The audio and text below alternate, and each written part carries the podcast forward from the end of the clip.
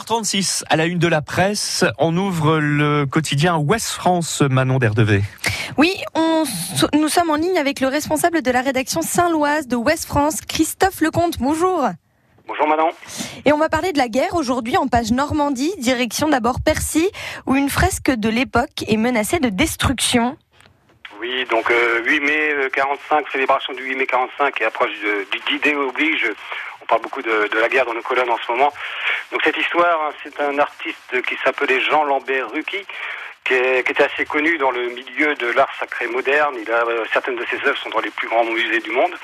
Il se trouve qu'après la guerre, il a créé spontanément des, sculptures représentant la guerre euh, sur certains bâtiments. Un se trouve à Percy, donc en 1949, il a créé euh, une sorte de petite fresque, hein, c'est des GI qui portent un drapeau sur un mur de Percy. Pourquoi on en parle Eh bien simplement parce que c'était un cabinet vétérinaire, encore il n'y a pas, pas très longtemps, et ça a été racheté par une entreprise de pompes funèbres qui avait pour projet de raser euh, tout simplement ce, ce mur et, ce pavillon.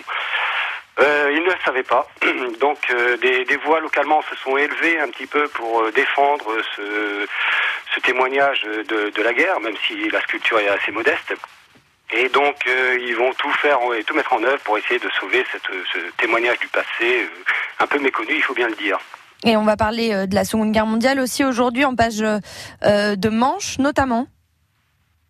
Oui, absolument. Donc, il y a une initiative un petit peu particulière hier, mercredi, à Condé-sur-Vire. Donc, ce sont c'est ce qu'on appelle le bleuet de France. Le bleuet de France, c'est une petite fleur qui symbolise la mémoire et la solidarité envers les anciens combattants et les victimes de guerre.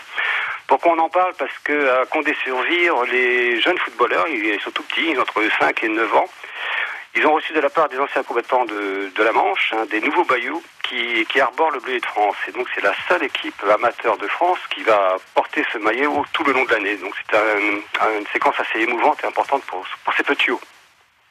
Oui, on, en parlait euh, justement euh, sur France Bleu ce matin. Euh, merci, c'était notre notre fait du jour d'ailleurs. Absolument. Ce matin, merci Christophe Lecomte. À la semaine prochaine. Merci, à bientôt. Bonne journée.